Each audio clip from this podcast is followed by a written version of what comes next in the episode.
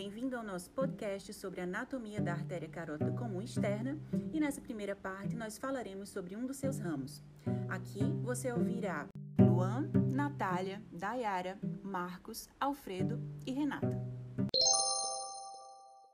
Começaremos agora a falar sobre a artéria occipital. A artéria occipital é o segundo ramo posterior da artéria carótida comum e seu trajeto é direcionado para a região occipital do couro cabeludo e para a porção final do músculo esternocleidomastóideo.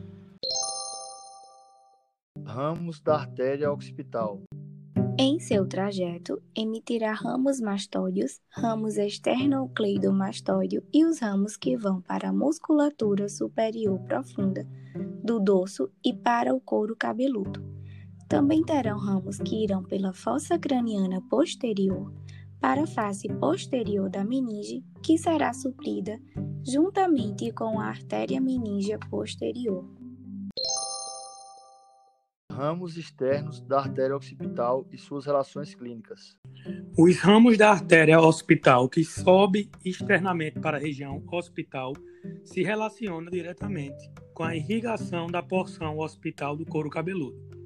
Portanto, em casos de alopecia, na região hospital ou escalpelamento de couro cabeludo, é necessário averiguar a integridade vascular para o reimplante, por conta de várias anastomoses ali, ali evidenciadas.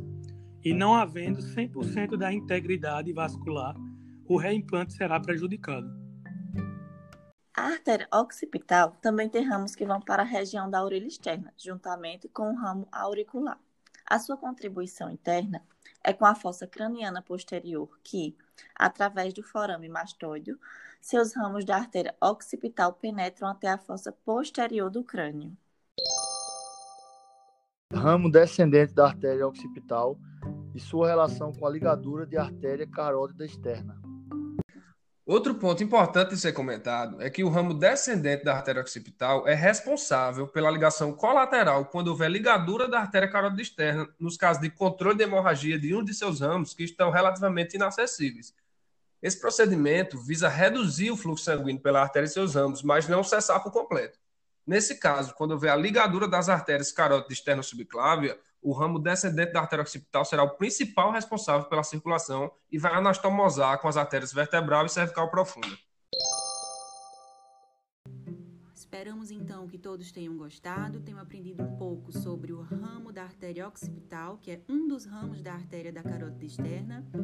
E esse foi um podcast da atividade formativa da Unidade Curricular de Circulatório ministrado pela professora Cláudia.